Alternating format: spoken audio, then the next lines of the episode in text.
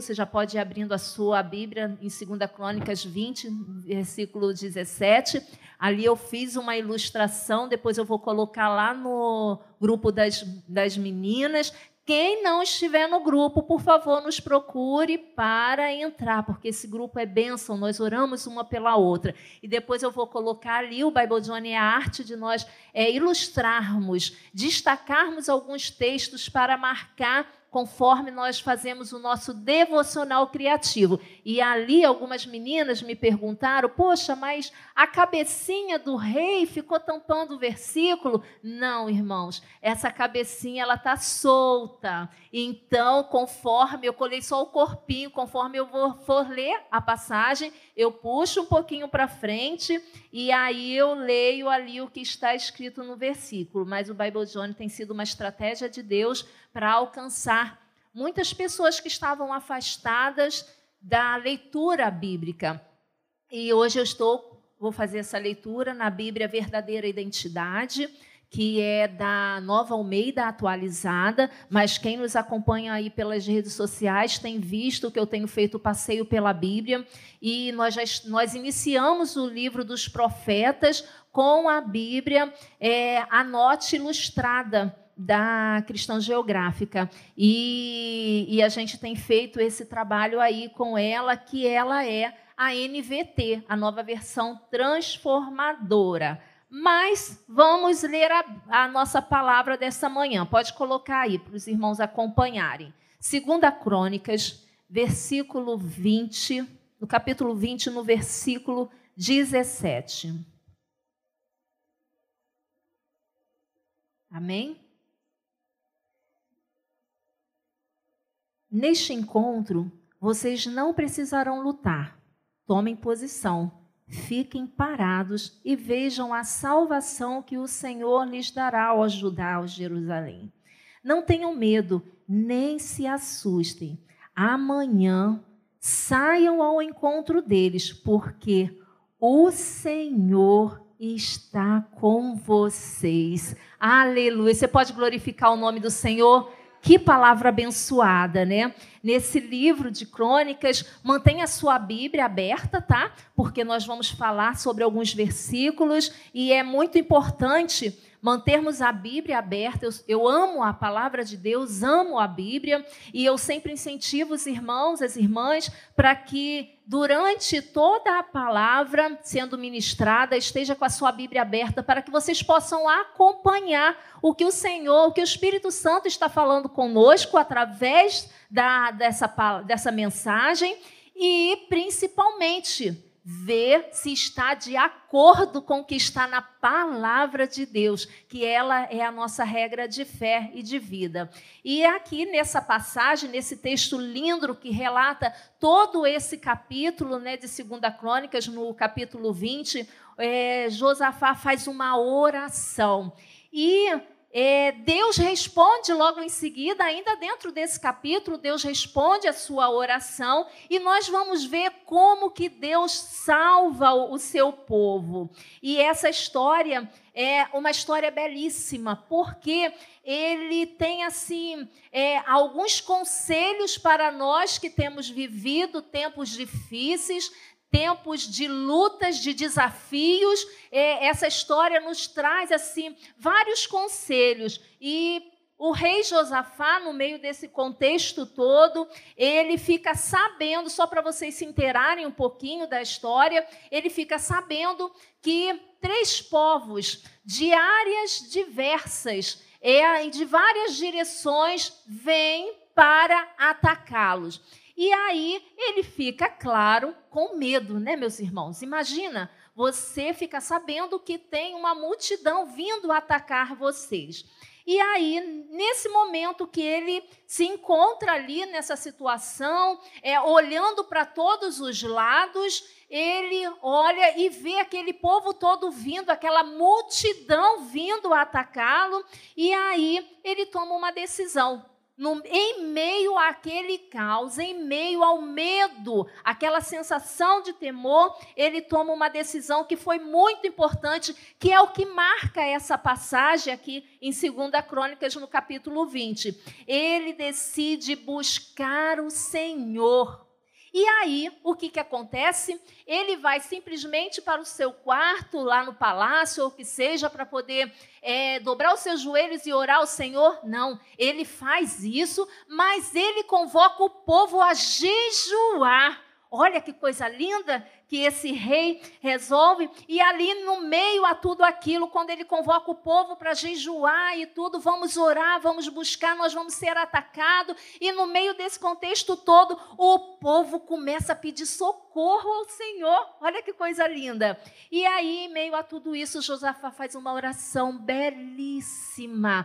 E nessa oração que ele faz, ele fala com o Senhor: Senhor, ele reconhece ali o senhorio, a soberania de Deus. Ele fala com o Senhor que o Senhor tem o poder, o Senhor tem a força, que nada foge ao seu controle. Ninguém pode resistir ao poder do nosso Deus. E ali ele exalta o nome do Senhor. Ele relembra a caminhada, como que foi que o Senhor é, fez com que o, aqueles povos sobrevivessem, como que o Senhor trouxe a herança para o tempo que ele estava vivendo, como que foi a trajetória para que eles estivessem ali vivos. E ali ele declara, ele fala com o Senhor que tudo pertencia a ele. Olha que oração linda e maravilhosa. E Deus responde a Josafá através de um profeta.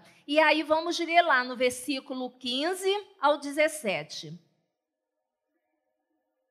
Jaziel disse: Escutem com atenção, todo o Judá, moradores de Jerusalém e rei Josafá. Assim diz o Senhor: não tenham medo, nem se assustem por causa desta grande multidão, pois esta batalha não é de vocês, mas de Deus. Amanhã vocês irão ao encontro deles. Eis que eles virão pela ladeira de Ziz e vocês os encontrarão no fim do vale, em frente ao deserto de Jeruel. Neste encontro, vocês não precisarão lutar. Tome posição, fiquem parados e vejam a salvação que o Senhor lhe dará ao Judá e Jerusalém. Não tenham medo nem se assustem. Amanhã saiam ao encontro deles, porque o Senhor está com vocês. E aí, nesse momento que o profeta é, faz essa profecia, fala ali com o rei, fala com o povo e faz aquela,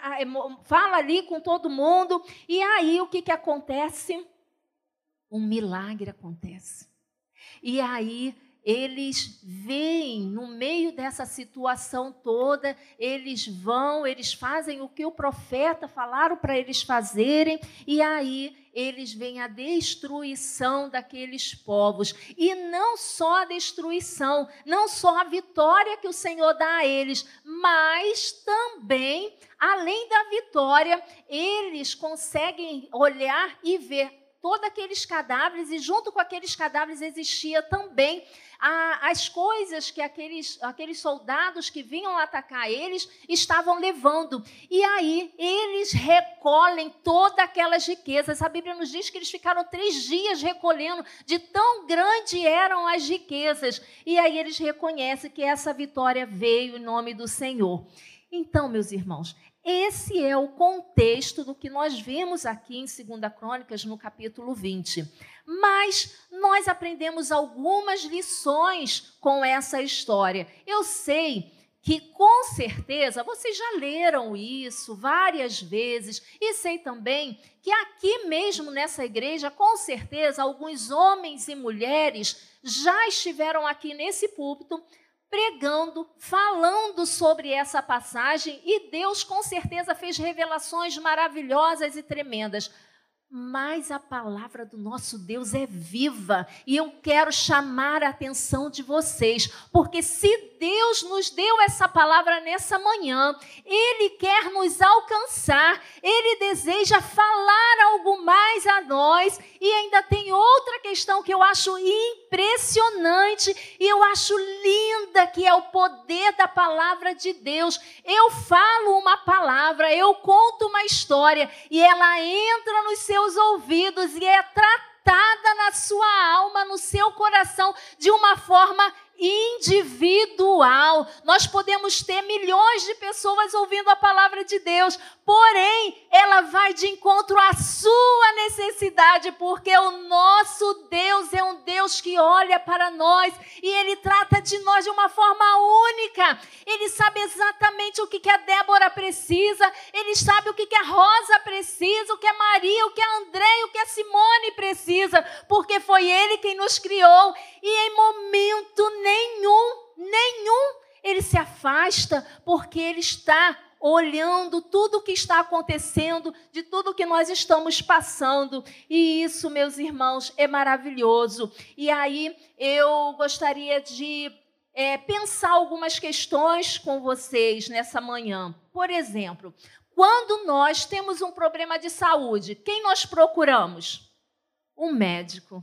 Quando temos um problema com o carro, além de procurar o marido, a gente procura quem? Um mecânico. E quando o problema é maior, quando você olha para a sua vida e você vê que uma circunstância está chegando que vai abalar com a sua vida.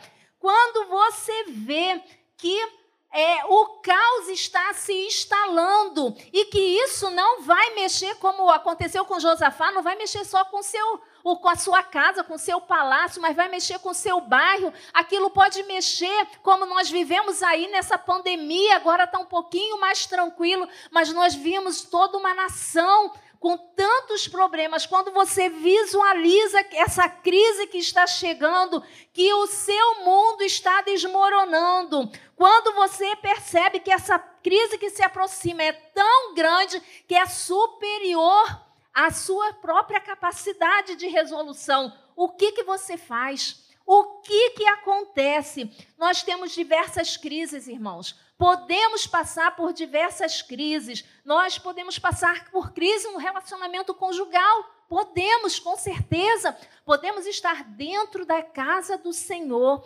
Podemos estar sentado no banco cultuando ao Senhor e vivermos crise conjugal. Podemos viver crises com os nossos filhos Quantos irmãos preciosos veem os seus filhos se afastando do caminho do Senhor, se envolvendo com circunstâncias, com situações tão complicadas nesse mundo? E a crise financeira? Meu Deus, não tem coisa que abala mais a gente quando a gente vê a crise financeira se instalando, as contas sem pagar, quando a gente vê que o recurso já não é mais suficiente.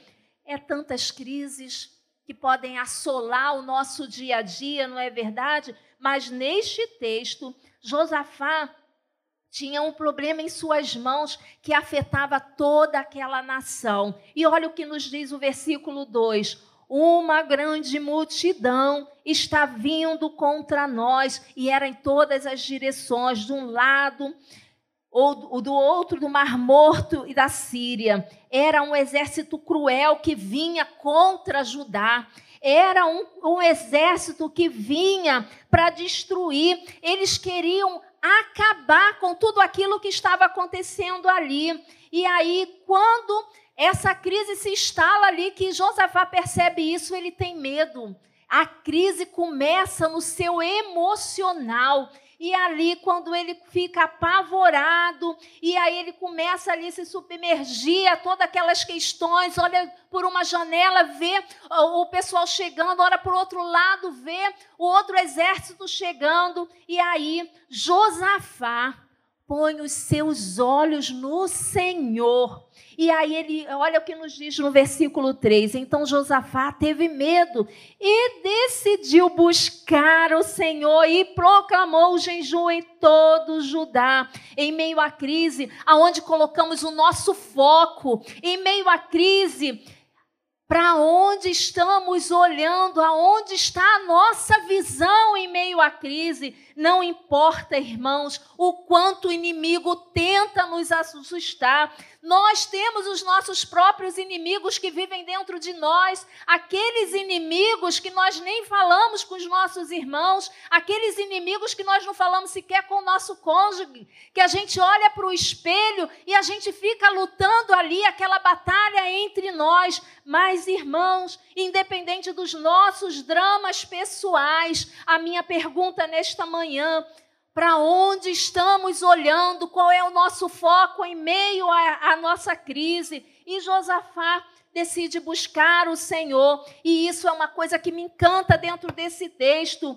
Ele olha de uma forma geral, e aí no versículo 4 ele diz: também toda a cidade de Judá veio gente buscando ao Senhor quando ele convoca para que toda Judá, Jerusalém, venha clamar ao Senhor, venha buscar o Senhor junto com ele, que venha se consagrar, consagrar ao Senhor, que venha orar, jejuar ao Senhor, eu penso no seguinte, meus irmãos: temos que ter muita sabedoria, temos que buscar de Deus sabedoria para nós enfrentarmos a crise. Irmãos, é, a guerra que o, a, existem guerras, preste bem atenção nisso que eu vou falar, vou falar bem, bem tranquilo para que vocês possam compreender o que eu quero dizer. Existem guerras em nossas vidas que nós precisamos, precisamos dobrar os nossos joelhos no nosso quarto e clamar ao Senhor sozinhas, sozinhos. Nós precisamos entrar no nosso quarto, como Mateus nos ensina, dobrar os nossos joelhos e clamar ao Senhor. Mas existe crises Existem circunstâncias que nós precisamos convocar o exército de Deus para orar conosco. Porém, nós temos que ter sabedoria do alto. Nós precisamos entender no Senhor, temos visão. Essa sabedoria a Bíblia nos ensina como buscar para discernirmos quem é as pessoas que devem estar nessa guerra lutando, orando e jejuando conosco, porque não é qualquer um para guerrear as nossas guerras, não é qualquer um que o Senhor levanta para orar conosco. Temos que vigiar. Somos um povo chamado pelo Senhor, temos que ter visão do que o Senhor deseja para o que estamos vivendo naquele momento. E aí, nós não podemos abrir as nossas portas, abrir a nossa intimidade para qualquer pessoa. Por isso, igreja, vigia no Senhor. Está passando por crise, está difícil Pergunte ao Senhor, Senhor, é para eu passar sozinho, eu passo contigo aqui de joelhos dobrados sozinho. Senhor, é para falar com quem? Me mostra a sua direção e o Senhor vai mostrar. Porque nós também perdemos, irmãos. Outra coisa que eu aprendo com isso e é uma coisa que me chamou tanto a atenção nesse texto, como que Josafá me ensinou nessa, nessa passagem ali. É, existe nós estamos perdendo o foco, nós estamos nos perdendo na nossa caminhada por coisas tão mínimas. Dificilmente você sai da igreja num domingo de manhã, depois de ouvir esse louvor abençoado, Maranata, hora vem, Senhor Jesus, e sai com a decisão de que não quero mais orar, não quero mais ler a Bíblia. Não, você sai daqui cheio de vontade. Eu vou me consagrar, eu vou jejuar, eu vou orar, eu vou fazer isso, eu vou fazer aquilo, eu vou bolar meu plano de oração, meu plano de leitura, eu vou fazer tudo isso. Mas Durante a semana, o que, que acontece? A gente vai se perdendo. É um dia que você deixa de ler a palavra de Deus. É um dia que você deixa de dobrar os seus joelhos e orar. É um dia que você passa um pouquinho distante. Ah, hoje eu vou juntar com esse grupinho aqui que não sabe o que o Senhor tem feito na minha vida, então eu vou caminhar um pouquinho com Ele, porque eles não me conhecem muito bem. E são nessas pequenas coisas que nós vamos perdendo o relacionamento com o Senhor. São nessas pequenas coisas que nós vamos nos afastando, nos afastando e nos afastando. De repente a gente já não sabe mais orar. Jejum ficou lá nosso momento de ações com o Senhor. Nós não temos mais aquele mesmo prazer de sentar e ler a palavra do Senhor e esperar o que o Senhor tem para falar para nós. E são nessas pequenas coisas, nessa caminhada que nós vamos nos afastando.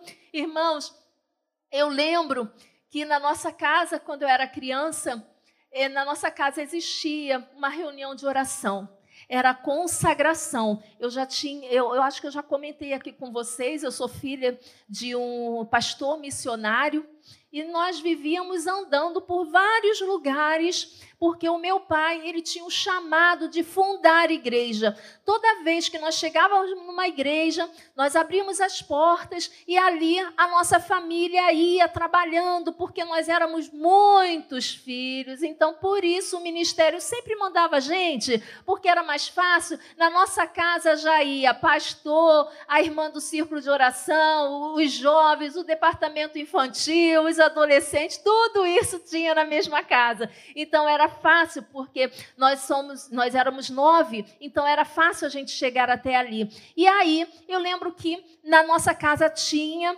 uma consagração. Todos os sábados pela manhã, as crianças se reuniam na nossa casa para orar. Irmãos, não era o sábado antes da Santa Ceia eram todos os sábados. Eles se reuniam para orar. E não era as irmãs da oração, não. Eram as crianças que estavam ali. E agora eu quero que vocês prestem atenção. Sabe por que, que eles oravam? Eles queriam ser cheios do Espírito Santo. Eles queriam ser batizados com o Espírito Santo. E ali todo sábado a gente vivia aquele momento de consagração, de busca intensa. E um desses sábados eu lembro que minha mãe chamou meu irmão porque já era próximo ao meio-dia, as crianças ainda em jejum, e ela chama meu irmão e ela fala com meu irmão o seguinte: vai até a padaria, compra alguns pães e traga para que a gente possa fazer um lanche para essas crianças, porque já é muito tempo. Eles estão em jejum há muito tempo. Meu irmão olha para minha mãe e falou: Mãe, eu não saio daqui. Eu não vou sair daqui, porque se eu sair daqui, o Senhor pode batizar e eu não vou estar no meio deles para receber a minha bênção. E aí eu sei que minha mãe, com muito carinho, meu filho não é assim. O seu tempo o Senhor está reservando. Então vá até a padaria que mamãe está te mandando. e compre os pães. Meu irmão, muito indignado, mas obediente, resolveu ir até a padaria. Foi, comprou o pão. Quando ele volta, quando ele chega na esquina de casa, ele olha para nossa casa e tem uma visão.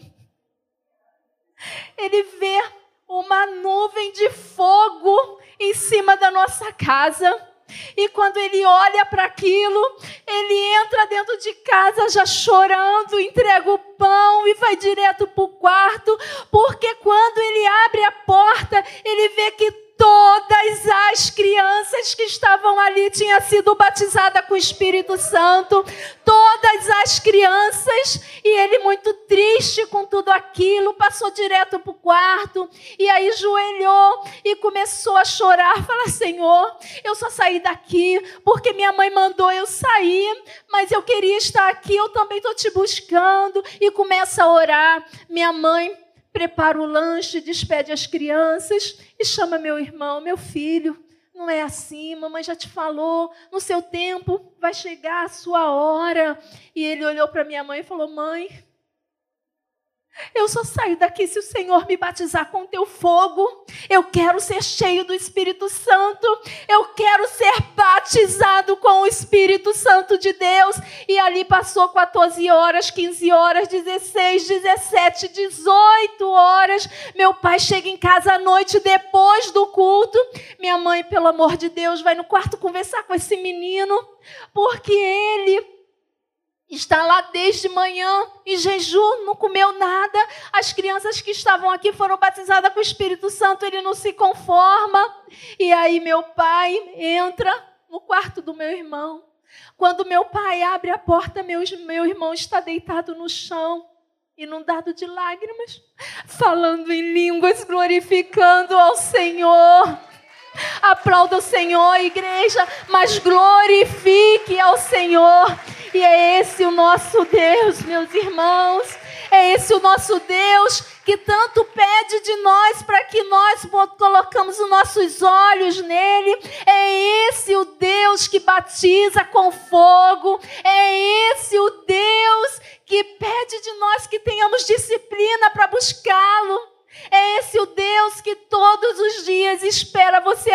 olhos simplesmente para você orar. É esse Deus que espera que você jejue, não por conta de uma bênção, não por conta de um propósito, de alguma coisa que você gostaria de conquistar, mas para ter intimidade com Ele, para aprender a caminhar com Ele.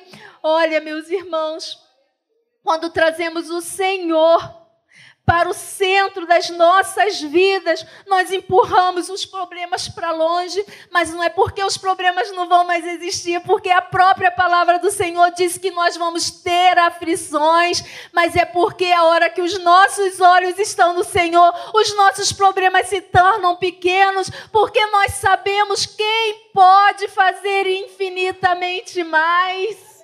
Aleluia. Deus precisa estar no centro da nossa adoração. Ele precisa receber o nosso louvor, porque Ele olha para nós e sabe que nós desejamos a cada dia estarmos mais próximo dEle, é, estar com a vida no altar. Eu tenho falado isso, irmãos, estarmos com a vida no altar é pré-requisito para vivermos o impossível é estarmos aqui orando, clamando ao Senhor. Olha o que nos diz essa passagem no versículo 13: Todos os homens de Judá estavam em pé diante do Senhor, todas as suas crianças, as suas mulheres e os seus filhos. Eles se posicionaram em família, era toda a sua casa, estavam ali. Dá para entender o processo? Olha só, existia medo. Quem disse que não existia medo? Muito medo, mas eles tinham o foco, os olhos no Senhor, eles se consagraram com uma vida de oração e jejum, eles se posicionaram e aí Deus responde. Olha que coisa mais linda! Aí Josafá recebe uma palavra profética que está lá no versículo 15. Já Aziel disse: Escutem com atenção todo Judá, moradores de Jerusalém e o rei e rei Josafá. Assim diz o Senhor: não tenham medo nem se assustem por causa das grande, desta grande multidão, pois esta batalha não é de vocês, mas de Deus. Oh, glória a Deus. Irmãos, eu não gosto muito de estar aqui pregando, mas quando a Simone pediu para que eu trouxesse a palavra, eu falei com o Senhor: Senhor, manda outra, Jesus. Faz ela esquecer. Nós temos tantos pregadores maravilhosos, os nossos pastores, meu Deus, como pregam e os céus se abrem nessa igreja.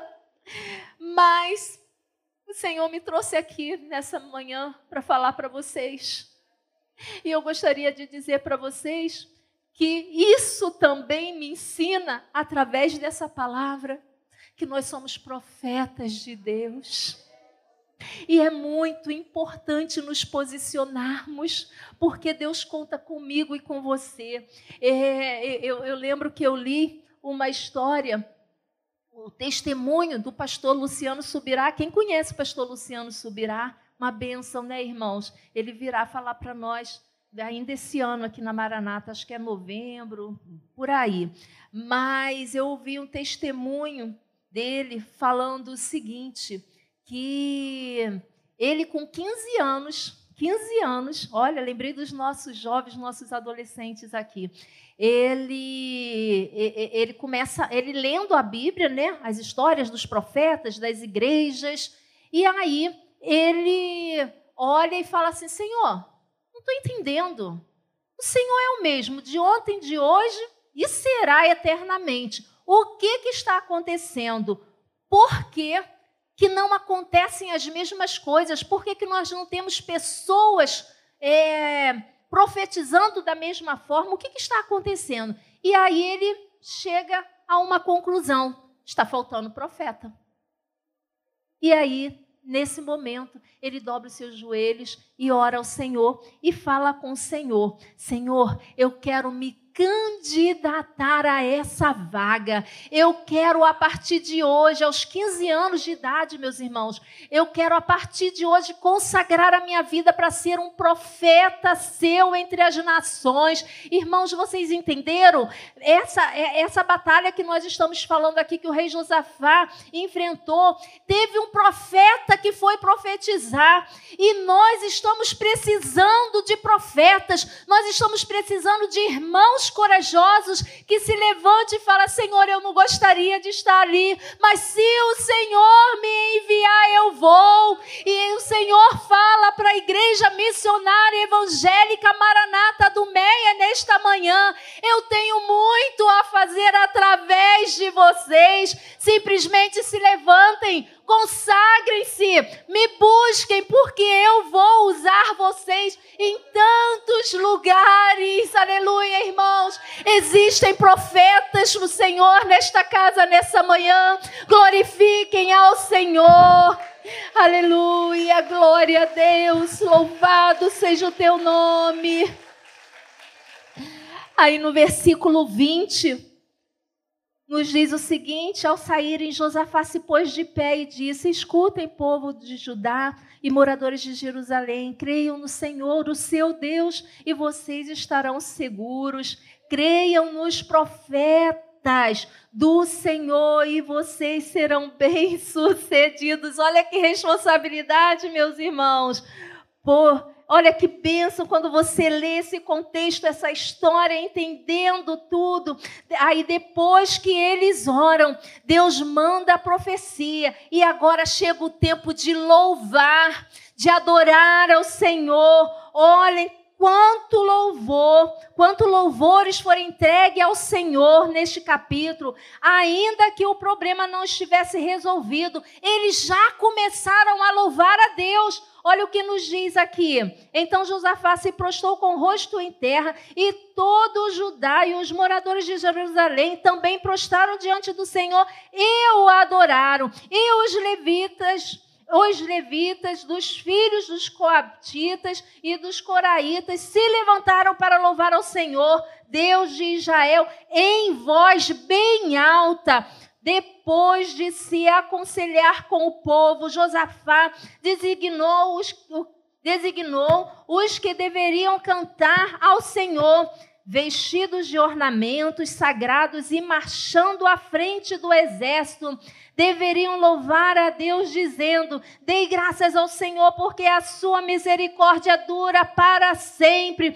No momento em que eles começaram a cantar e a dar louvores, o Senhor pôs emboscada contra os filhos de Amon e de Moabe e do monte de Seir, que vieram contra Judá e foram derrotados. Irmãos, eles não começaram a louvar quando viram a vitória, eles começam a louvar antes. Eles entendem o processo antes e aí o Senhor dá a vitória. Em outras palavras, o louvor e a adoração faz diferença na vitória contra aqueles inimigos e fará também em nossas vidas. Irmãos, vocês estão conseguindo entender o que o Senhor deseja falar conosco nessa manhã? Vocês conseguem entender o que o Senhor tem falado especificamente com cada um de nós?